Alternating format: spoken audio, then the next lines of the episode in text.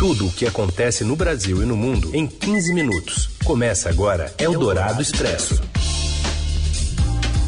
Alô, alô, sejam bem-vindos. Começando aqui Eldorado Expresso, reunindo as notícias importantes no meio do seu dia, nessa sexta-feira. Eu sou a Carolina Ercolim, comigo Heisen Abac. Como vai, Heisen? Oi, Carol. Boa tarde para você, para os ouvintes que estão com a gente também no FM 107,3 da Eldorado ou em podcast em qualquer horário. Parceria da Rádio Dourado com o Estadão, trazendo para você os destaques desta sexta, dia 23 de abril. Jair Bolsonaro veta quase 20 bilhões de reais ao sancionar o orçamento deste ano. Outros 9 bilhões serão bloqueados em vários ministérios. Um levantamento do Estadão aponta que a Polícia Federal fez menos operações, prisões e apreensões de armas no governo Bolsonaro em relação ao último ano da gestão Temer. E ainda o novo cargo do ex-ministro da Saúde, Eduardo Pazuello, e a liberação das praias do Rio em meio à pandemia. É o Dourado Expresso. Tudo o que acontece no Brasil e no mundo em 15 minutos. O orçamento de 2021 é finalmente sancionado pelo presidente Bolsonaro. Entre os atingidos por cortes estão os Ministérios da Educação, Saúde e Desenvolvimento Regional. A Lorena Rodrigues detalha o que mais foi cortado. Boa tarde, Carol. Boa tarde, Heisen. Finalmente temos orçamento em 2021.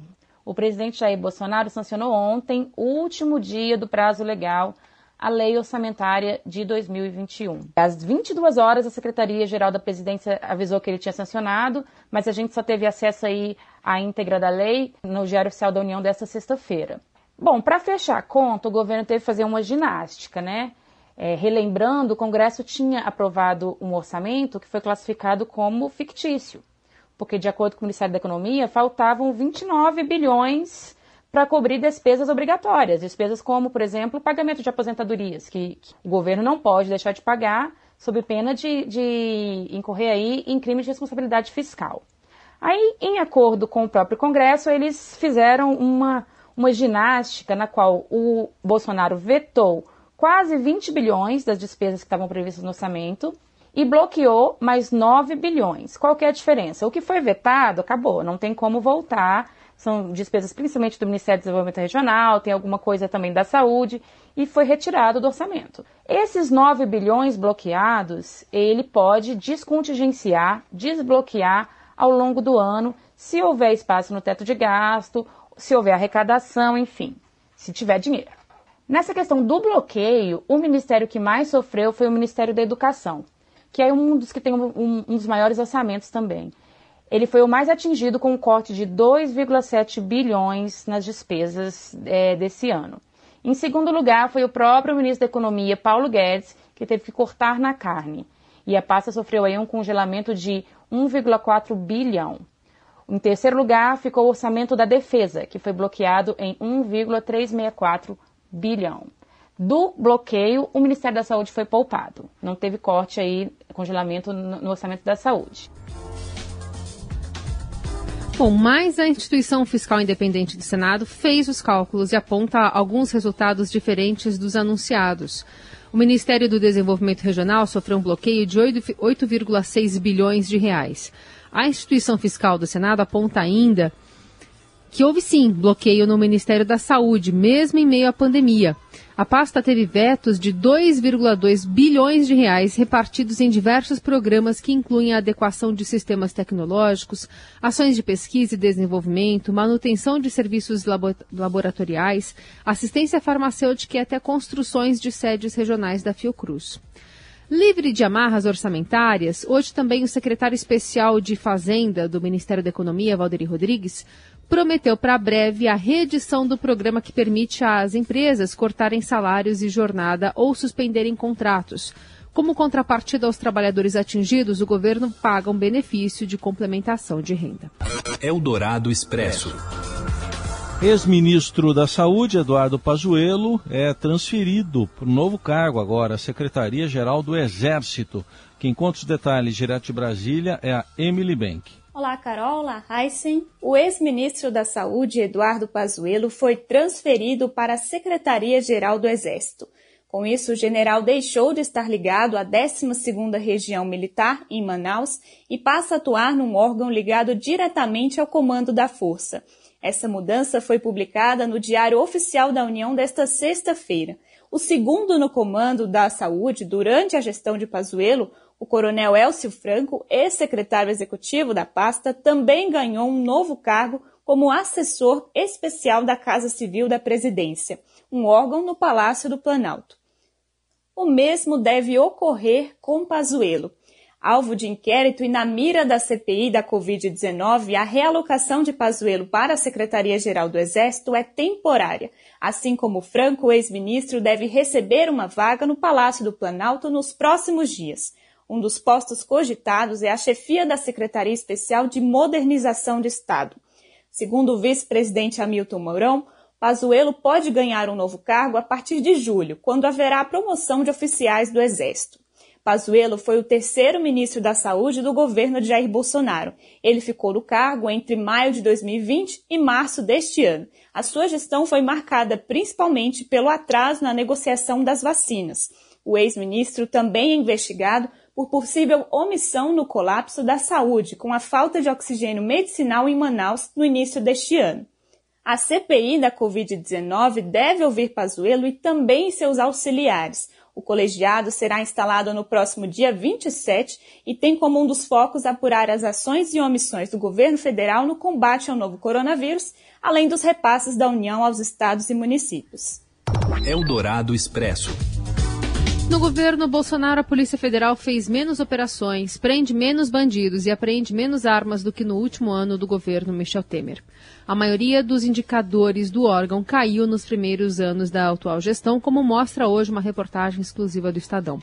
As prisões em operações, por exemplo, diminuíram 40% quando se compara o número de 2020 com o de 2018.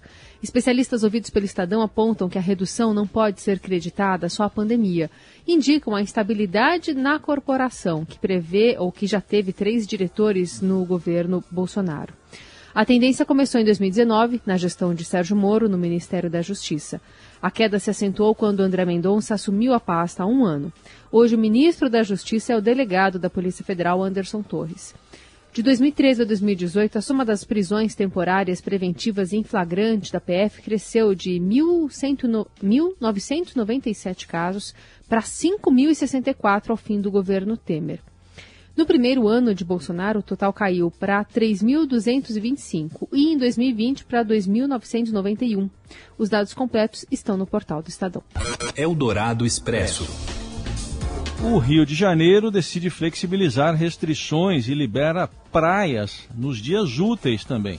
Vamos à capital fluminense, as informações são do Macho Douzan. Olá, Carola Raíssen, olá a todos. O prefeito do Rio, Eduardo Paes, publicou um novo decreto nesta sexta-feira no Diário Oficial do município, liberando o acesso de banhistas às praias do Rio de Janeiro e também para banho de mar a partir da próxima segunda-feira. O decreto estabelece, porém, que o acesso às praias é, fica liberado somente durante os dias úteis, de segunda a sexta-feira, é sem considerar os feriados. A medida de flexibilização da, né, de, de controle do combate à pandemia de coronavírus é, tem validade a partir de amanhã, mas por, se, por levar em conta apenas os dias úteis na prática, somente a partir é, da próxima segunda-feira, e tem validade por uma semana. Além disso, os ambulantes e barraqueiros que trabalham nas praias também puderam, poderão voltar a, a, trabalhar.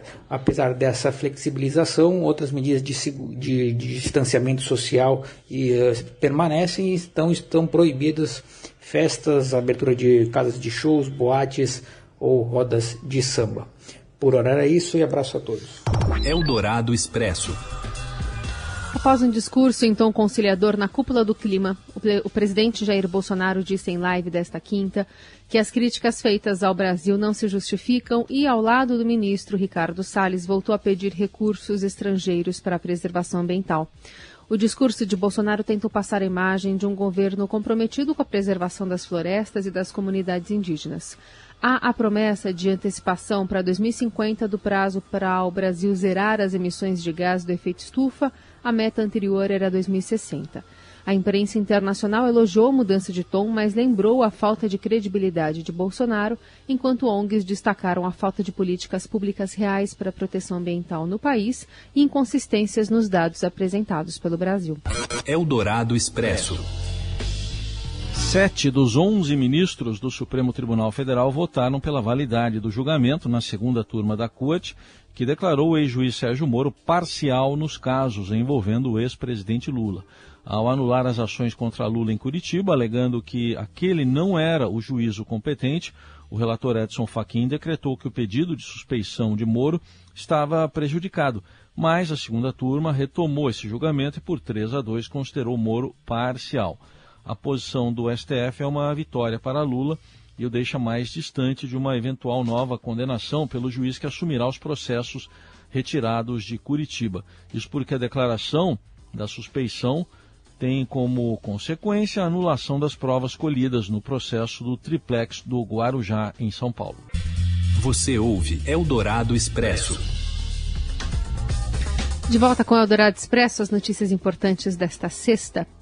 Há três meses dos Jogos Olímpicos, o Japão declara novo estado de emergência em Tóquio por causa da Covid. Quem traz detalhes para a gente é o Robson Morelli. Olá, amigos! Hoje eu quero falar de uma medida importante que tem a ver com a Covid-19 e os Jogos Olímpicos de Tóquio.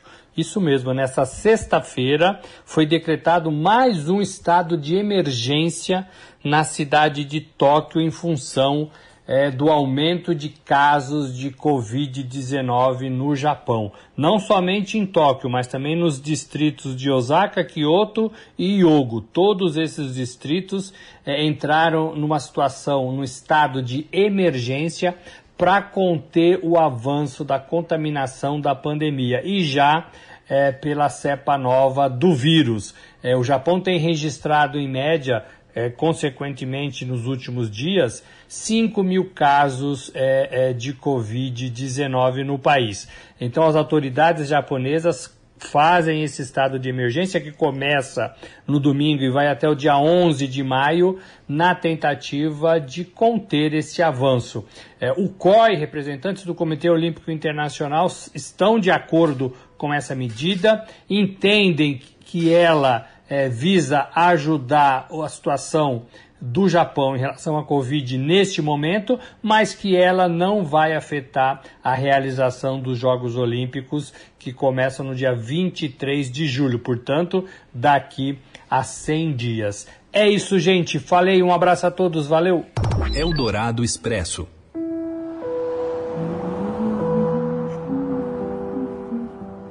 Are one of those lucky people that can travel anywhere. Yes, ma'am. And they sometimes call you nomads. Está ouvindo aí de fundo trilha, trailer também do filme Nomadland, que é um dos concorrentes ao Oscar. A festa vai ser no domingo agora, 25, e será realizada numa cerimônia de entrega do Oscar 2021 diferente. A festa da maior premiação do cinema mundial será híbrida e com transmissão de vários locais, como o tradicional Dolby Theatre e também a Estação Ferroviária Central de Los Angeles. Entre os indicados, destaque para Chadwick Boseman, o Pantera Negra, prêmio póstumo. Ele pode ganhar já que ele morreu em agosto do ano passado, com apenas 44 anos de idade, e concorre a melhor ator por sua atuação em A Voz Suprema do Blues, junto com Viola Davis, que disputa a estatueta de melhor atriz pelo mesmo filme. E nem todos os filmes estão disponíveis em plataformas de streaming para o público brasileiro. Estamos na pandemia, ainda com cinemas fechados. Como o, mas o favorito, Nomad, Nomadland, a gente já tem streaming, assim como Judas e o Messias Negro, que ainda devem ser exibidos nos cinemas. Mas a lista do que você já pode assistir em casa até domingo, para fazer uma maratona, está no portal do Estadão.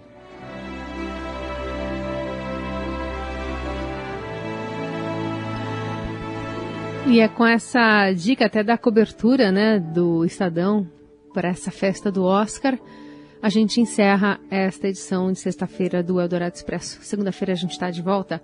Bom fim de semana, Heisen. Valeu, Carol. Bom fim de semana para você, para todo mundo que está com a gente, que ficou com a gente também mais uma semana. Até segunda.